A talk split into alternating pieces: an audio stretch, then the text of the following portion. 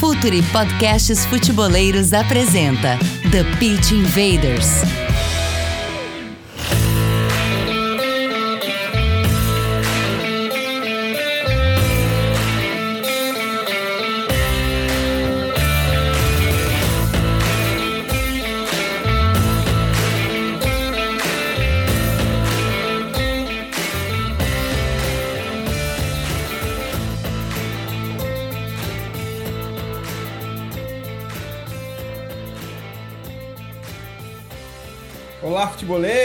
Olá, futeboleiras! Futuri Podcasts apresenta o The Pit Invaders, episódio 288.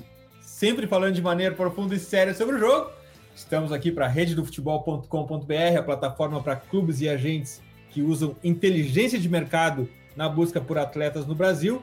Dados de término de contrato, prospecção, informação sobre janelas de transferências, tudo, absolutamente tudo que você precisa para chegar antes nos talentos brasileiros, rededofutebol.com.br. Os grandes clubes do Brasil já estão lá. Não deixe seu clube ficar para trás. Não tem como trabalhar no mercado de transferências de atletas masculinos ou femininos do Brasil sem rededofutebol.com.br e também o XBet, a maior casa de apostas do mundo. Meu nome é Eduardo Dias, estamos no ar em mais uma invasão futeboleira. Invaders, com muita honra, o Futuro é parceiro e apoiador oficial da Confute Sul-Americana 2023. O evento acontece de 12 a 14 de julho no Rio de Janeiro, no Hotel Hilton Barra. O evento busca promover um ambiente de geração de negócios, networking, exposição de conteúdos que colaborem para o desenvolvimento da indústria do futebol da América do Sul. Em 2023, o evento contará com mais de 65 stands de empresas na feira de negócios, cinco salas de reunião exclusivas, salas de reunião compartilhadas, lounge VIP, oito estações, startups e nova hub Confute, dois palcos com conteúdo simultâneo ao longo dos dias e muito mais. Quer saber mais? Acesse confutesudamericana.com. Gabriel, aqueles 100 mil que a gente lutava lá para chegar, hoje dei uma olhada, já estamos em 102 mil. Como assim que a coisa cresce tanto? É, e, e, assim, né, agora a gente brincou que falta 998 mil para a plaquinha de um milhão. Então eu quero agradecer de novo todo mundo que chegou por aqui, tá chegando por aqui, gosta de tática, gosta de, de ouvir nosso podcast. Então, muito obrigado mais uma vez. E hoje o TPI promete, vai ser bem legal. Um tema que é recorrente aqui, né? A gente fala sobre futebol de base, futebol sobre de grandes equipes, mas também de futebol de base das, das principais equipes do país que tem uma pressão às vezes até diferente, né, Edu? Então vai ser bem legal o papo hoje. E hoje daqueles TPI que a gente gosta muito, né, Gabriel? Um TPI skin the game. Futeboleiras, futeboleiras, Mário Jorge, treinador de futebol, treinador da base do Flamengo. Bem-vindo ao Futuri, Mário. Eu agradeço aí o convite, é, obrigado pela oportunidade de estar tá falando um pouco do trabalho, falar um pouco da base, né? A gente não tem muitos é, é, meios de comunicação que dão é, é, a devida importância para a base. E é sempre importante a gente ter é, um veículo de comunicação que consiga atingir bastante público para a gente falar não só do futebol de base do Flamengo, mas do futebol de base brasileiro. Invaders, vamos invadir o playbook de Mário Jorge.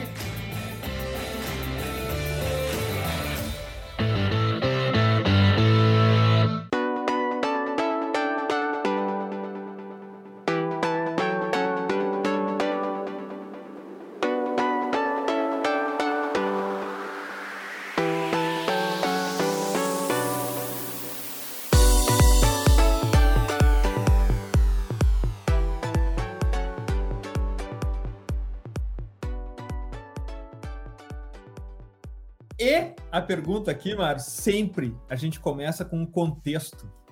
E o contexto, geralmente, a gente faz a pergunta para o treinador sobre o que, que vale o que, que vale mais na hora da montagem da, das estratégias de jogo e do plano de jogo, se são as ideias do treinador, o seu contexto de região onde o clube está sediado, é, campeonato, tabela, ou até mesmo a característica dos jogadores. Mas aqui na base, a gente tem outro ponto que eu queria envolver nessa questão, Mário, que é o seguinte: além das ideias do treinador, além do contexto uh, específico de cada, de o que cada jogador pode oferecer, tem também um plano esportivo que talvez no profissional seja mais flexível, Mário. E esse plano esportivo também precisa seguir, seguir alguns princípios subprincípios.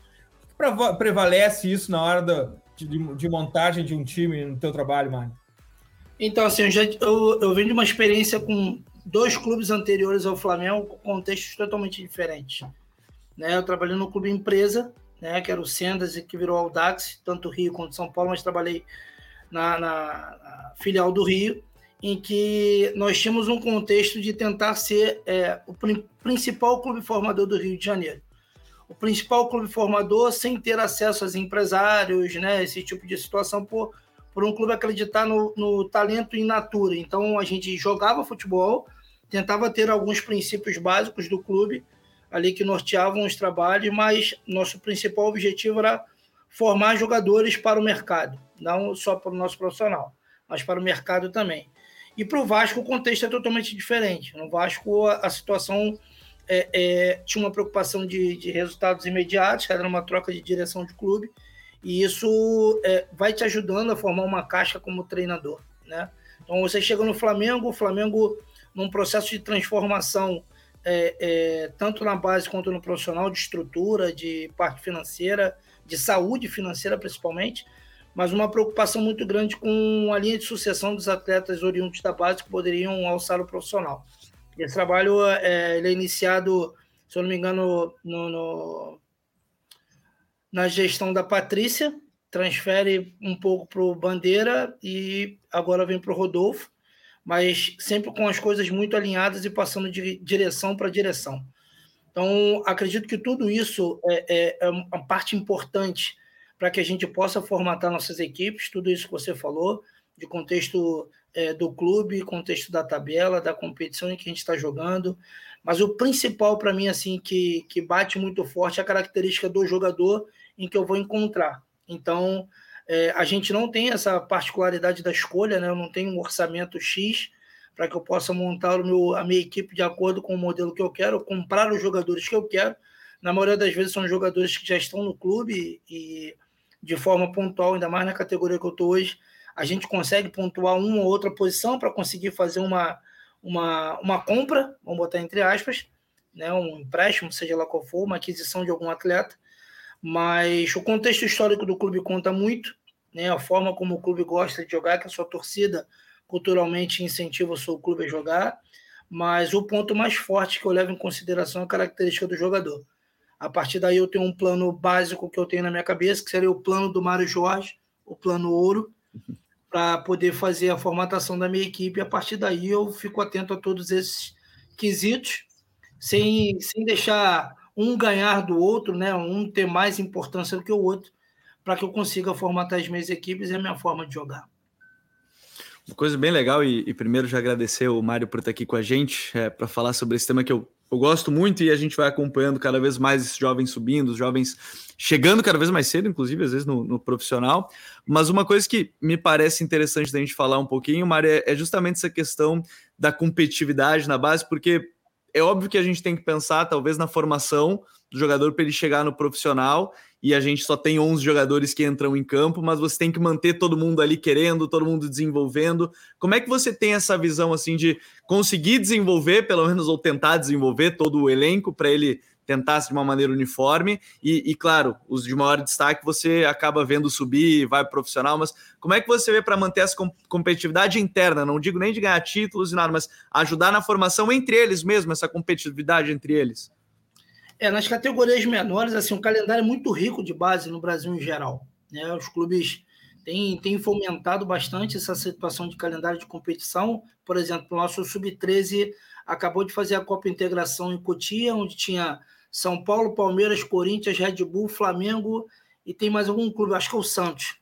Esses seis clubes na competição, Sub-13.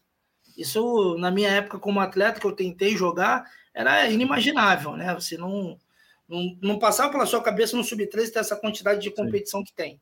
Então, isso já é uma parte importante, porque te dá a possibilidade de rodar esses atletas eles experimentarem várias situações.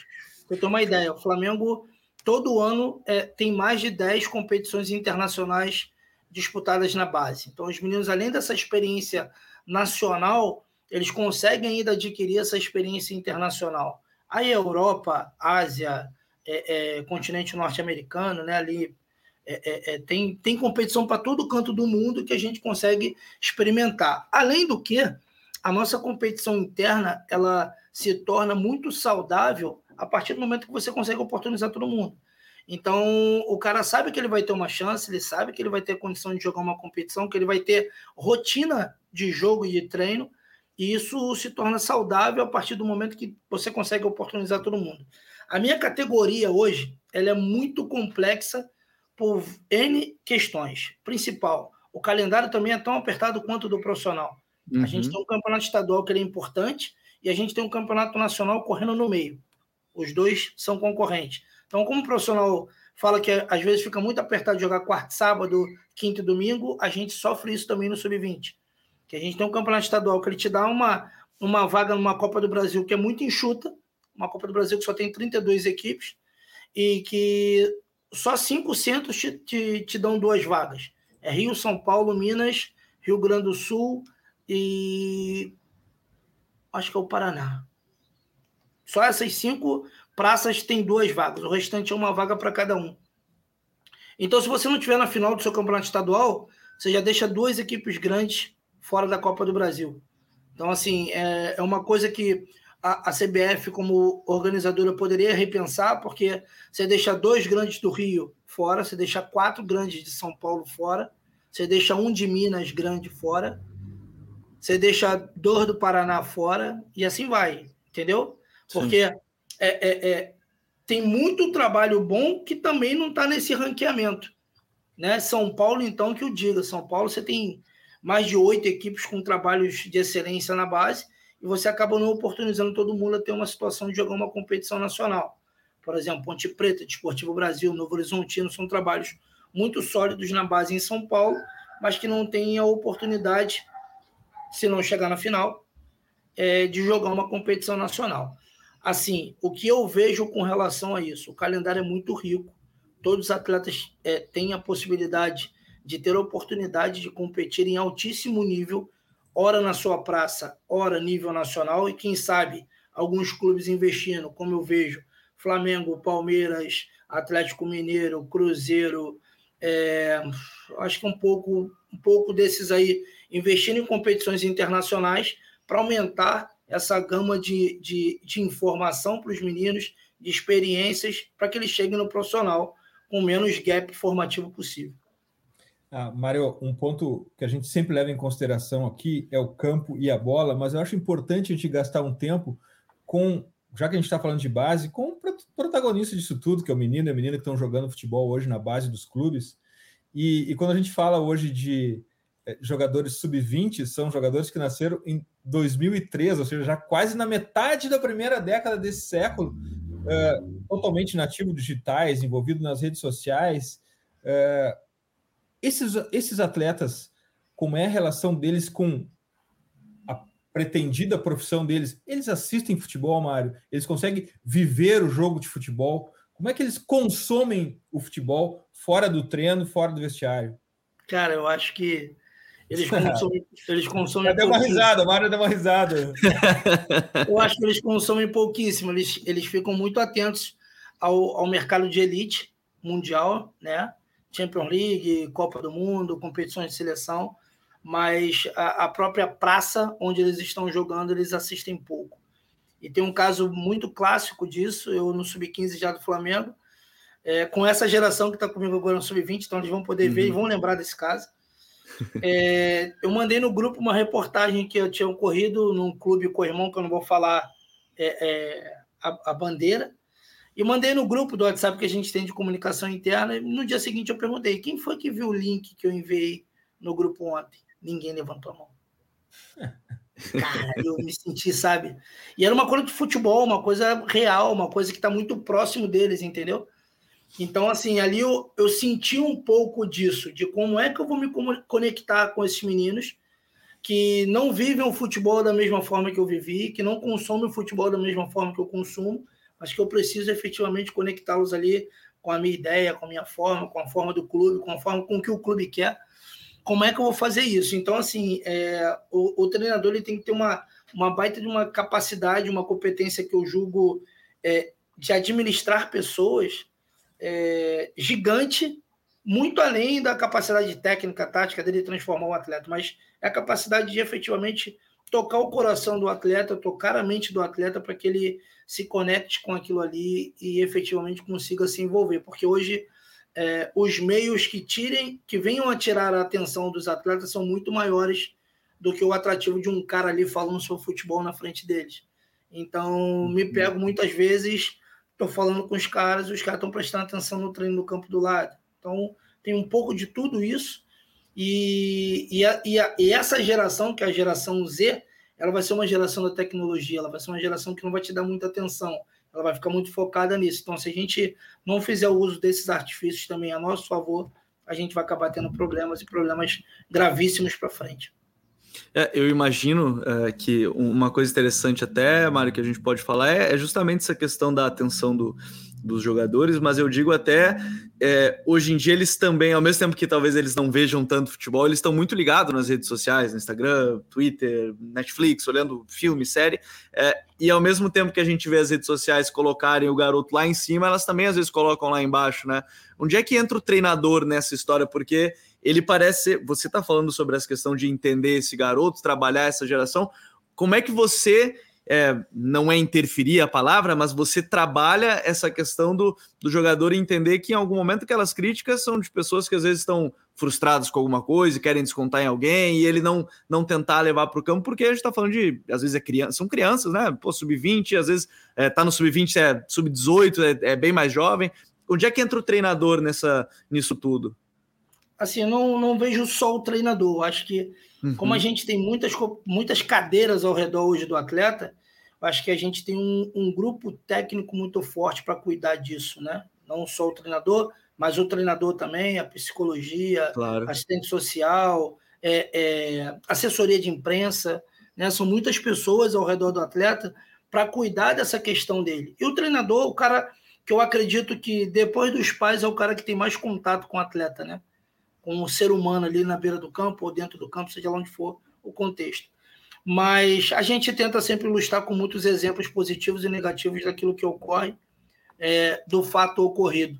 Então, eu, eu cito bastante a situação dos meninos se prepararem para os outros, outros universos onde eles podem estar vivendo e trago um exemplo de um atleta que, para mim, é um caso de sucesso, por tudo aquilo uhum. que ele fez nos últimos anos, nos últimos dois, três anos, que é o Bruno Guimarães, foi um atleta que começou comigo no futsal com 5 anos de idade, que, que, que, tinha dificuldade para amarrar o tênis, e que na primeira entrevista dele coletiva na França, ele chega assim, tradutor, sem ninguém falando francês. Fluente, tranquilo e ao uhum. vivo, não era gravado. E um ano depois ele chega na Inglaterra falando inglês, e até brinca, vai, meu inglês não está muito bom, a, a, a repórter para quem não tem o inglês como língua principal, seu inglês está muito bom e, assim, para mim é um caso de sucesso um cara que se preparou para onde ele queria chegar. Então, a gente tenta fomentar esse tipo de situação e fazer com que eles também vejam o exemplo negativo das coisas que acontecem de mídia social, de, de, de, de tentativas de, de suborno, de um montão de coisa que pode ocorrer no meio do futebol para o cara que não tem cabeça e, e acaba mergulhando nisso.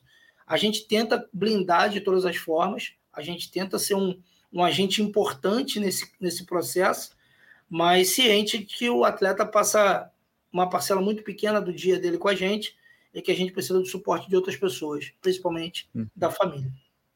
Ah, Mário, é, esse, esse, essa pauta é muito bacana. E outro aspecto relevante disso, que eu acho bacana a gente tratar aqui, é sobre a mentalidade, mas a mentalidade de dentro de, de dentro de campo, a mentalidade esportiva mesmo.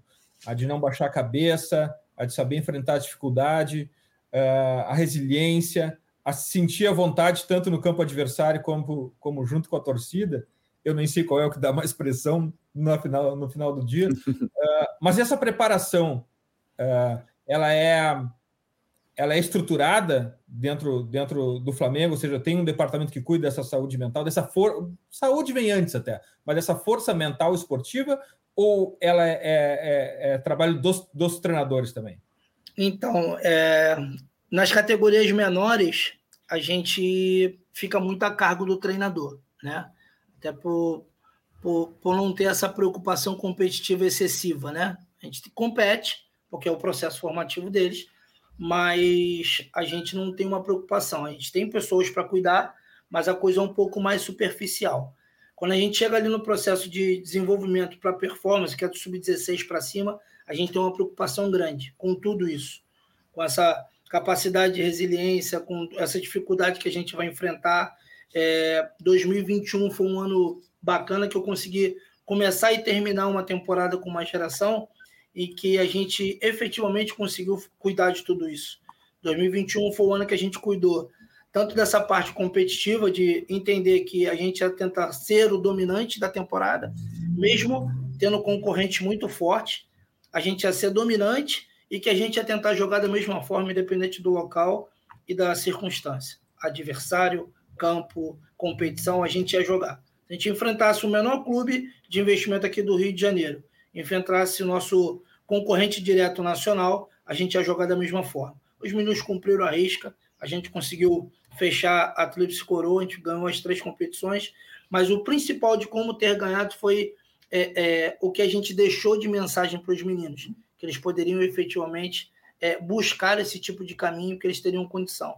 É, a gente tem, tem essa, esse cuidado, tem, e eu, eu sou um cara que, que prezo muito por isso, é, e eu tenho uma preocupação muito grande com isso, é, de tentar fazer com que os caras entendam o clube onde eles estão, a cultura local, o que, que a nossa torcida pede, o que, que a nossa direção está querendo, e a gente tentar se adequar àquilo ali para poder entregar um propósito final. Ponto. É isso que eu passo para os meninos em toda a construção de equipe todo ano, porque troca todo ano também 5, 6, 8, 10 jogadores e a gente precisa continuar fomentando isso. É, é, é uma coisa muito particular do Mário, esse tipo de pensamento, não é uma coisa da instituição. Mas a cultura do clube eu tento trazer para dentro do meu trabalho por eu acreditar e por ter passado por esse processo de transformação, vindo do sub-13, sub-14, sub-15, dentro do clube, construindo isso ao longo desse processo. Então, hoje está de repente na ponta da lança do futebol de base. Como treinador, eu, eu consigo ver que os outros treinadores também fazem um trabalho parecido com isso. E quando os meninos vão chegando no sub-20, nosso trabalho é só tentar ajustar alguma coisa é, particular da categoria e seguir em frente. Mário, é, indo para dentro de campo, a gente está falando de tanta coisa interessante que acontece fora dele até chegar no, no resultado final, no, no, no, trabalho de campo. É, e aí é claro que isso talvez vá muito da preferência do treinador ou não, mas eu queria falar um pouco mais dessa parte técnica do jogador, porque é, em, é claro que o jogador, a parte técnica, ele vai trabalhar e, e detalhes. É, até no profissional, a gente vê vídeo de Atlético de Madrid na série do Simeone mostrando ele falando orientação corporal para os jogadores dele. Mais recente, a gente teve é, alguns vídeos que acabaram viralizando nas redes do, do Maurício Barbieri no, no Bragantino, ainda falando com os jogadores de posicionamento corporal para defender. Como é que você trabalha essa parte? Porque o sub-20 hoje ele está cada vez, na verdade, me parece mais próximo do profissional do que de formação, mas ele não deixa de ser a formação de um garoto. Como é que você vê essa parte de trabalho técnico, ainda bem tecnicista mesmo, de, de detalhes, de posicionamento corporal, de forma como bate na bola, essas coisas ainda num futebol que é, tem evoluído muito, tem falado muito da questão física, mas talvez em um outro momento a gente deixe, não sei se a palavra é essa, mas deixe um pouquinho de lado a, a questão técnica de formação do atleta. Assim, eu tenho dois, eu tenho dois caras que são um pouquinho mais velhos que eu, que eles falam que eu sou gato, pela forma como eu conduzo o meu trabalho, entendeu? Eles falam que eu sou fora da minha idade. Chama-se um grande amigo, Marcelo Buarque, treinador de futebol também, e o Mauro Félix, que ainda trabalha comigo até hoje, que é uma lenda do futebol de base no Brasil. Por que, que eles falam isso? Porque eu continuo preocupado com isso, independente da categoria que eu estou. Eu tive uma passagem breve agora no profissional e a gente continua com a mesma preocupação. De repente, é, uma visão um pouco é, é, analítica da coisa num meio que é tão é, sistêmico. Uhum. Né? A gente uhum. deixou de pensar num detalhe é, é, analítico para pensar só nos sistemas, nas vantagens, desvantagens, onde eu vou me aproveitar do adversário, enfim. Mas eu, dentro de uma semana, dentro de uma progressão de um mês, de três meses de planejamento de trabalho, a gente tem dias específicos onde a gente só preza isso. Hoje, por exemplo, a gente estava com uma sessão de desenvolvimento individual com sete atletas. São sete uhum. atletas novos de Flamengo com menos de seis meses, que acabaram de chegar para a categoria sub-20. E um deles é nigeriano. Um deles. Uhum. Então, só fala no inglês, só vai no inglês. Então, no processo individual, hoje a gente tratou da parte de organização ofensiva. Primeira fase, segunda fase, terceira fase, finalização. A gente explicou para eles como é que a gente construía isso no nosso dia a dia, como é que era o nosso trabalho para chegar até a baliza do adversário. E a gente tem tentado fazer isso dentro do tempo que a gente tem, e eu não posso dar muita carga física por causa da, dos intervalos entre os jogos e viagens, de forma de vídeo.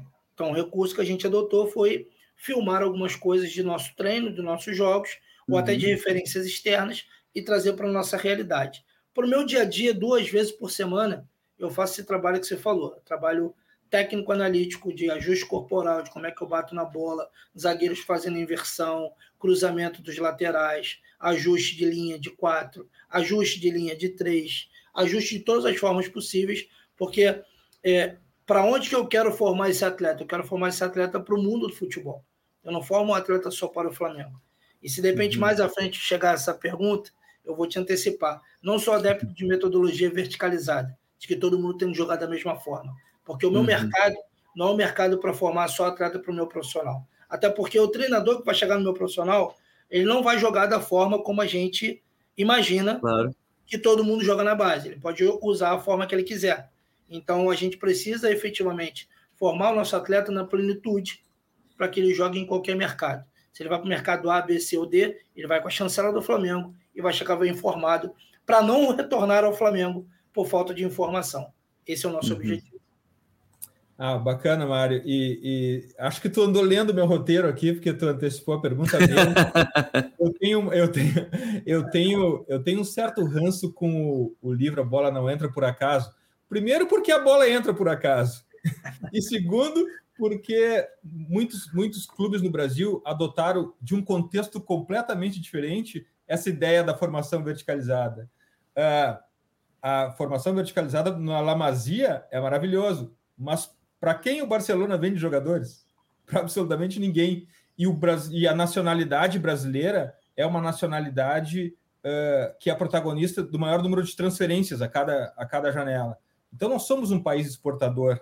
Uh, eu acho até que, que, que, estamos melhorando no produto que nós estamos entregando. Mas é bacana essa tua, essa tua resposta, essa, essa tua per, resposta à pergunta antecipada, Mar, uh, porque existe também uma grande diversidade tática. Ah, vou dar um exemplo: três zagueiros, pouco usado aqui, ou, ou algumas outras questões que eram usadas aqui, não eram usadas lá e agora são, daqui a pouco dois atacantes, ou, ou, ou, ou quatro meio-campistas, aquela coisa toda. Tu consegue dar essa diversidade tática para os teus jogadores, preparando eles para essa possibilidade? Porque não adianta nada eu jogar, jogar o jogador do sub-9 ou sub-20 no mesmo modelo e é contratado por um mercado que joga completamente diferente. Como é que tu usa essa diversidade na aplicação diária, no teu cotidiano, mano? Então, assim, é, a gente nas categorias menores, a gente tem a prática não só dos sistemas, mas também de colocar os jogadores em duas, três posições diferentes. Tentar fazer com que eles aprendam outras funções. Eles têm a especialidade deles, mas eles vão jogar, por exemplo, um lateral direito, ele pode conseguir jogar de meio, pode conseguir jogar de volante, pode conseguir jogar de ponta. Então a gente tem essa. É, é, como é que eu vou dizer a palavra? Essa intenção de fazer com que o menino experimente outras posições. Tem alguns casos de sucesso, o Bruno Guimarães é um desse, um cara que começou como lateral direito e hoje é um dos principais volantes do Brasil. Eu tenho o Paulinho, que era meia direita no Vasco e virou ponta, e hoje é um dos principais atacantes do futebol brasileiro. Eu tenho o Noga, que era volante virou zagueiro no Flamengo. dessa coisa da gente experimentar em outra posição e o cara se descobrir como tal. E outros estão chegando agora, né? Vitor Hugo, França, esses caras trocaram também de posição nesse processo e estão se, se reinventando. É, a gente consegue, nas categorias menores, principalmente, a gente um processo que a gente variava os sistemas, né? Ah, uhum. Vou trabalhar dois meses no 442 britânico, duas linhas. Vou trabalhar dois meses no 352. Mas o treinador tem a autonomia dentro do Flamengo de usar o sistema raiz que ele quiser. A preferência é o 433, porque historicamente, 81, aquela geração de ouro do Flamengo, era um 433. Uhum. E deu muito certo. Então, a gente tem essa raiz no 4-3-3, mas a gente tem autonomia para usar é, é, o sistema que a gente quiser na nossa categoria. Como é que eu faço? Eu utilizo muito no meu período competitivo para colocar o adversário na plataforma que ele tiver, com três zagueiros, linha de cinco. A gente enfrentou bastante linha de cinco no ano passado. Linha de cinco, 5-4-1, 5-3-2, para, nesse momento, explicar para os caras quais são os princípios daquele sistema. Treino uma equipe B nessa plataforma, treino uma equipe A também nessa plataforma, porque elas vão se enfrentar no treino. Então, passo informação para as duas, só que eu vou jogar da minha forma contra o teu sistema. Mas o meu menino já tem alguma coisa, mesmo que de forma superficial, daquela plataforma de jogo do adversário. E ali a gente vai construindo. Quando eu tenho mais tempo, eu consigo aplicar mais vezes. Como o tempo de competição agora, principalmente nesse primeiro semestre, ele é mais apertado, porque o Campeonato Brasileiro veio primeiro semestre e acabou que ficou junto com o Campeonato Estadual, a gente passa meio que direto disso. Mas nas categorias sub-16, sub-14, sub-18, que são subcategorias, a gente consegue desenvolver bastante isso. Eu passei em todas elas, então consegui, ao longo desse processo, ir ajudando de alguma forma os meninos que agora estão comigo no sub-20. Essa galera que eu peguei no sub-20 foi a primeira categoria em 2016. Então eles vieram passando de treinador em treinador uhum. e agora no final de formação deles, eles estão comigo de novo. Agora, no período competitivo, realmente fica muito difícil de estimular isso, a não ser que seja nessa coisa do, do enfrentamento ali para o teu plano de jogo, para a tua estratégia do jogo, o que, que o adversário vai deixar para você ali, para você conseguir levar algum tipo de vantagem, mas a galera desenvolve bem isso nas subcategorias. E pegar três, quatro sistemas e desenvolver ao longo de uma temporada para que eles possam ter a experiência de jogar em outras plataformas. Até uma, uma coisa interessante nessa questão de experiência, a gente estava falando de, de desenvolvimento que nem sempre é, é muito linear de, de, todos os atletas, por vários motivos, né, Mário? A gente tá falando, pode falar de questão física, a própria idade, simplesmente a idade mesmo, a gente está falando de sub-20, pode ter alguém mais, mais precoce. É, como é que você vê também essa questão de, de trabalhar as diferentes idades e até mesmo se a gente for pegar, é, não perder, por exemplo, um talento porque talvez ele não esteja tão maturado, é um talento ali que é muito bom tecnicamente, mas a gente vê que sofre talvez fisicamente, mas é, base, é, é, é simples e puramente por uma questão é, física de, de maturação, por ser muito novo. Como trabalhar isso para não perder esse jovem, né? Que é, acho que talvez o grande temor de qualquer time, né? De qualquer torcida, de qualquer time, de qualquer treinador, não perder esses talentos no caminho, às vezes por uma simples questão de, de maturação ou não, mesmo sendo um talento ali que você começa a, a, a conseguir identificar, Marinho. Claro, tem muita gente que observa isso, mas como é que o treinador não, não deixa escapar isso também dentro de campo, nas atividades? É assim, eu, eu tive, eu tive alguns casos emblemáticos né, ao longo desse, desses 10 anos de carreira de atletas que tiveram muita dificuldade. Eu não trabalhei com ele, mas foi um cara que sofreu com esse processo dentro do Flamengo, que é o Paquetá. Até o sub-17 ele era subutilizado, ele treinava pouco, jogava pouco, porque ele realmente era muito pequeno. Eu enfrentei o Paquetá trabalhando em outro clube, eu era do Sub-15 do Audax e ele era do, do Flamengo. E ele tinha dificuldade de jogar. E hoje o Paquetá é o Paquetá. O Paquetá tem quase 1,90m hoje. Então, assim, ele foi muito tardio de tudo, mas o clube sempre apostou na capacidade técnica que ele tinha para poder continuar desenvolvendo. Ele sofreu, ele teve que criar outras adaptações para conseguir jogar. E eu acredito muito nisso. Tanto o cara que é muito forte na categoria menor, e você precisa estimular esse cara e fazer com que ele entenda que em algum momento essa força não vai fazer mais diferença, que ele precisa se desenvolver em outras competências.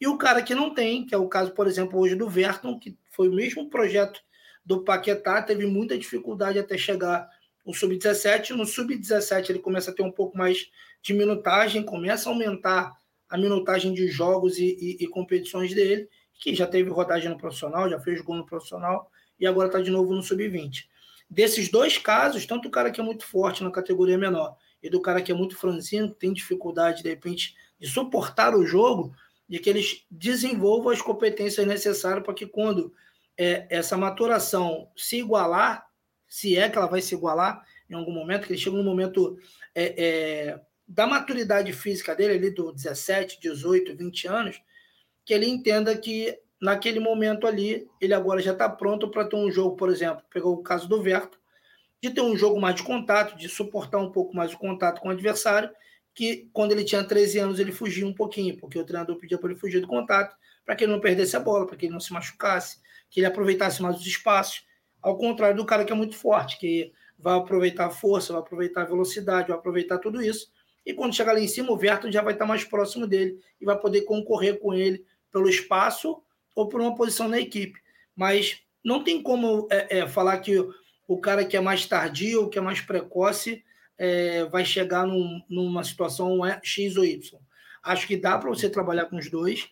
É óbvio que o cara que é tardio ele tem uma facilidade de desenvolver na sua fase final da maturação, ele se desenvolve mais física, é, é, é, é, a estrutura dele fica diferente, ele fica, ele tem uma tendência a ter um estirão maior, porque o dele é mais tardio, enfim, uma série de coisas que vêm atribuídas a isso e que eu acredito de verdade que dá para trabalhar com os dois, mas sem, sem abrir mão das particularidades deles, né? O cara que é muito uhum. forte, eu preciso ensinar ele que naquele momento ali ele tem aquela condição, para que ele não abuse daquilo, porque ele entenda como ele deve jogar. A mesma coisa para o cara que é mais franzino, que é o mais tardio, para que ele consiga aproveitar melhor os espaços, fuja um pouco do contato, tenha esse entendimento que naquele momento aquilo pode ser prejudicial para ele.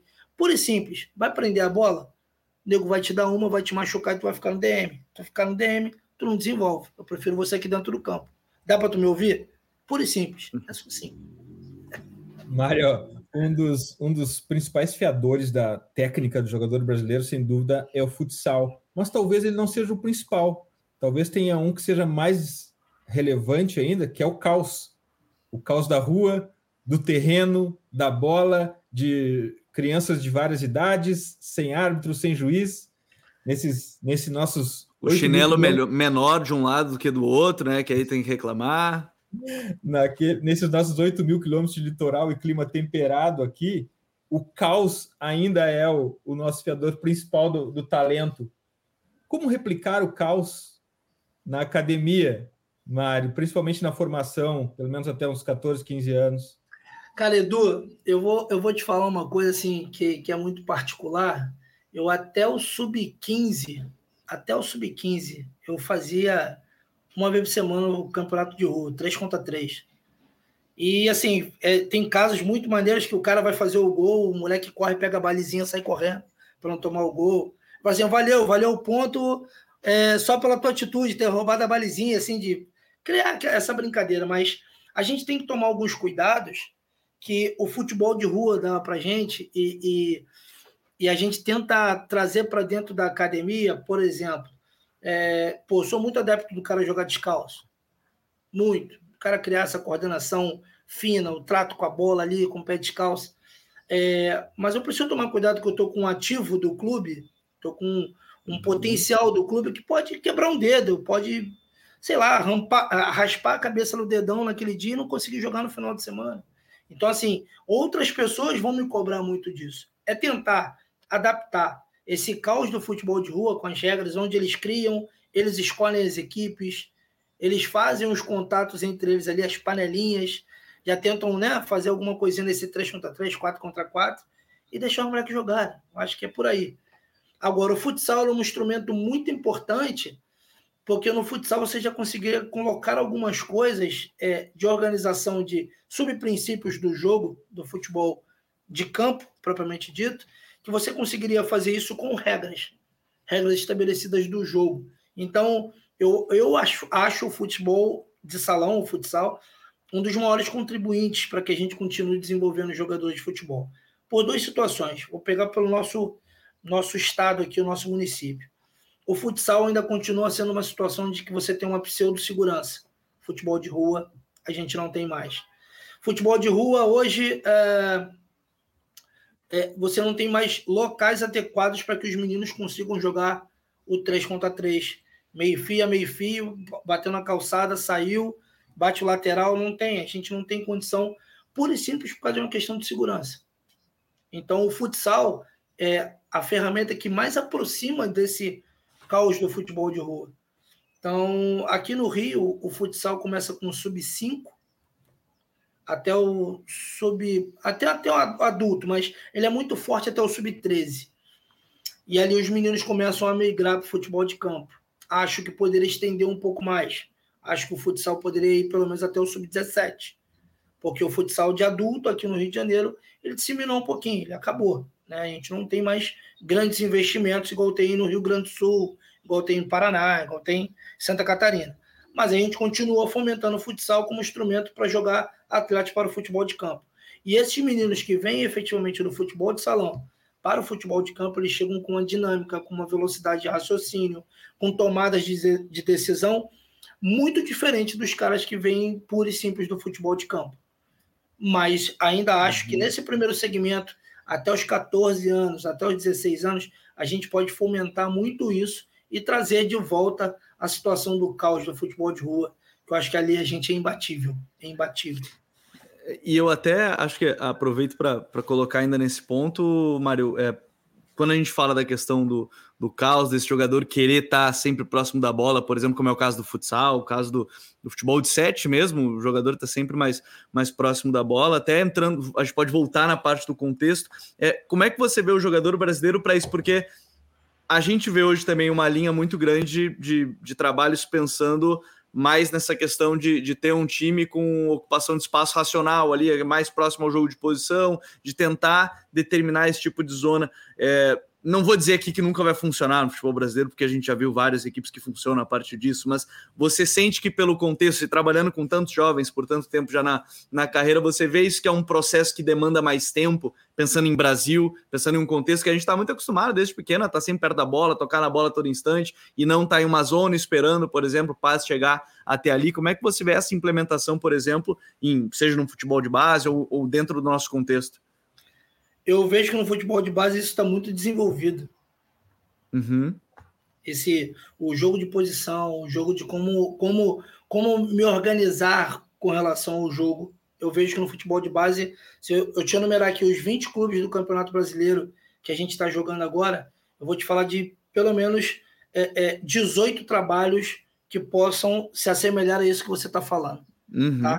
Então, assim, eu vejo no futebol de base, não só no sub-20, no sub-17, isso muito desenvolvido. É questão de tempo agora dessa rapaziada que está aqui trabalhando conseguir chegar para desenvolver lá em cima também, porque a gente não está conseguindo colocar é, novos treinadores lá para cima. Aí é uma questão de, de processo. Né? A gente fala tanto de, de, de estudo, que o treinador brasileiro não se recicla, que o treinador uhum. brasileiro é ultrapassado, mas a gente também não faz nenhum pingo de força para que a renovação aconteça. Eu não estou levantando a bandeira para o Mário, não. Porque o Mário daqui a pouquinho também está parado. Estou falando dos outros que estão vindo, que tem 10 anos a menos, que tem é, é, 13, 14 anos a menos do que eu, e que estão fazendo trabalhos dignos de primeira divisão. Entendeu? Então, é uma coisa uhum. que, assim, não é uma crítica, mas a gente fala muito de que, ah, estudou, mas não serviu. Falei, pô, a gente está estudando e não serve. O cara que não estudava também não serve. Quem serve? Quem tá de fora nunca erra, né, Mário? Exato, exato, entendeu? Então, assim, para mim, para mim, a gente tem um trabalho de base hoje, é, cada clube com seu contexto, cada clube com a sua realidade muito bem desenvolvido pelos profissionais que lá estão. Você vê ideias, você vê conceitos, você vê coisas que são características do clube embutido numa categoria sub-17, no sub-20, no sub-15. No, no, no sub você vai ver no Santos lá, tem um garotinho lá igualzinho o perfil físico do, do Neymar, do Robinho. Você vai, entendeu? Você vai no Fluminense, você vai ver três atacantes muito rápidos, habilidosos na frente. Você vai ver que os caras já têm um perfil do atleta que eles querem, já tem a forma como eles querem trabalhar. Falta agora deixar essa galera botar a cabeça um pouquinho fora d'água, porque senão isso não vai acontecer. A gente tem metade do Campeonato Brasileiro hoje, metade de treinadores estrangeiros. Que bacana, que bacana essa resposta entendeu? do Mário.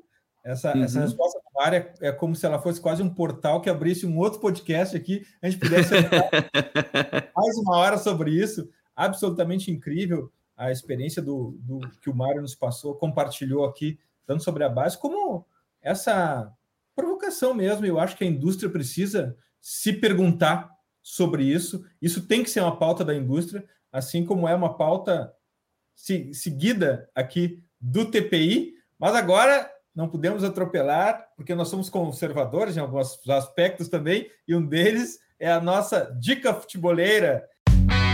The Pitch Invaders apresenta Dicas Futeboleiras.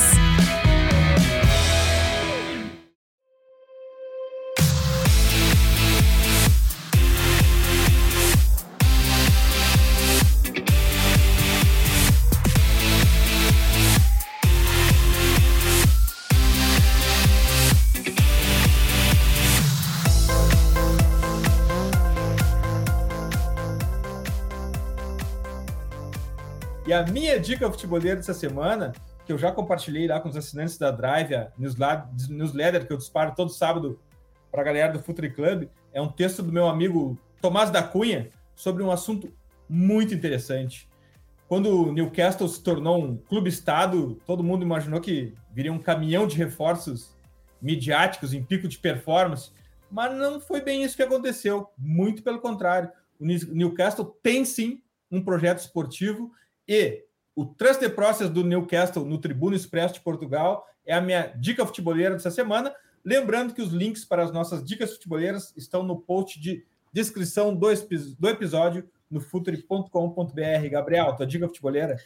Eu tenho duas. Uma sobre futebol de base, porque final de semana agora passado, é, final de abril ali, o Barcelona estreou um garoto de 15 anos, né, o Lamine Yamal, é, que assim, eu, eu odeio essas comparações de o fulano é o próximo, ciclano e assim vai, mas, odeio, mas ele aparente... Fazendo, odeio, mas já fazendo a comparação. É, odeio, mas, mas não querendo colocar, achei bem interessante porque assim, é, ele já tem treinado seguidamente com o time profissional e é o jogador mais jovem, né, a, a, a, a jogar uma partida de La Liga, né, a estrear pelo Barcelona na equipe profissional com 15 anos e 290 dias. É um texto bem legal lá no The Athletic que fala um pouquinho mais sobre essa trajetória dele até chegar ao profissional. E a minha outra é o Roda Viva com o Vanderlei Luxemburgo lá em 95, tá? Esses tempos eu indiquei o, com o Tele e volto a indicar agora com o Luxemburgo, porque é bem legal que tem várias coisas que ele fala naquela época, lá em 95, e não querendo parafrasear o que ele sempre comenta, que ele falava e tal, mas ele mesmo falou, Dinho, até que Naquela época ele não aceitou, não lembro qual era o clube agora, porque ele não queria encerrar é, seu ciclo sem encerrar de fato um ciclo final de ano e não queria perpetuar o demitir treinadores de, de três a três jogos, três derrotas. Só achei bem legal porque são algumas coisas bem pertinentes. Lá de 95 a gente leva até, pra, até hoje, Dinho. Hein, Gabriel? O nosso convidado fala em oxigenação, em novos nomes, e tu vem com Rota do Luxemburgo de 1995. Mas é, é bom para aprender. Eu tenho que concordar com o Gabriel. O Luxemburgo era um, um cara fora da sua época, né? Não que ele não seja é, é, hoje um cara atual, tanto é que ele ainda tem mercado, mas ele é um cara que revolucionou muita coisa nesse processo de 90 para cá, né? De 90 para cá, que eu acho que 90, 91, Isso. ele faz um grande trabalho no Bragantino e que o habilita para o mercado nacional e a partir daí ele vai virar o, o mestre Vanderlei Luxemburgo, né? Não tem como como não falar dele. E esse 95 eu vou puxar para dar uma olhada. É, então fica como sugestão. Mas eu não, eu não podia perder essa oportunidade de provocar o Gabriel. Graças, Gabriel. Até a próxima. Obrigado, Edu. Obrigado ao Mário. Prazerzão ter, ter conhecido ele e conversado também sobre temas tão legais e, e ouvir um pouco mais de um profissional aí que está há bastante tempo na área e trabalha num dos principais clubes do país, do mundo, né, obviamente. Então, obrigado mais uma vez a todo mundo que nos acompanhou por aqui. Mário, tua dica futebolera? Então, a minha dica vai em cima de filmes, né? Eu sou muito, muito adepto de filmes, de tirar ideias de filmes e é, essa última, essa passagem que eu tive curta, né, de seis dias no profissional na, na última semana, né, duas semanas para trás, é, me fez pensar e refletir sobre muitas coisas. Eu tenho um filme que eu já vi há muito tempo, que eu sempre que eu estou no meu momento nostalgia, eu paro para olhar, que é o, o Homem que Mudou o Jogo.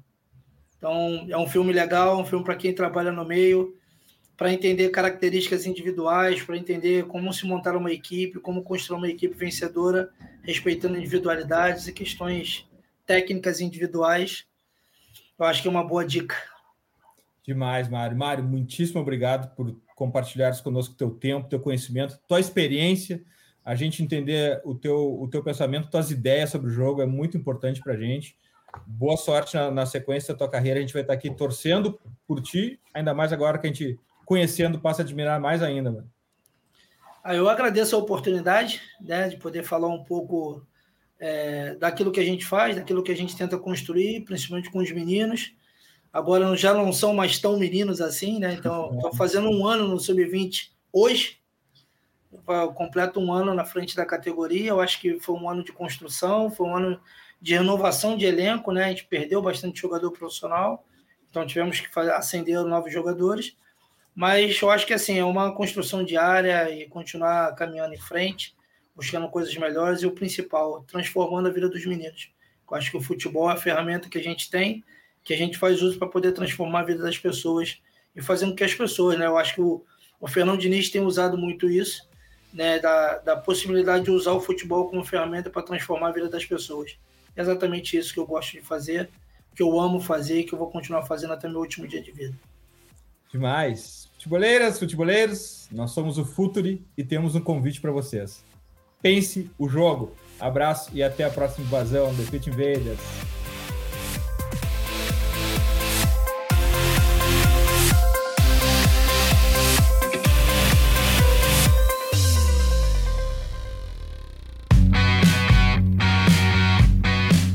Futuri apresentou The Pitch Invaders.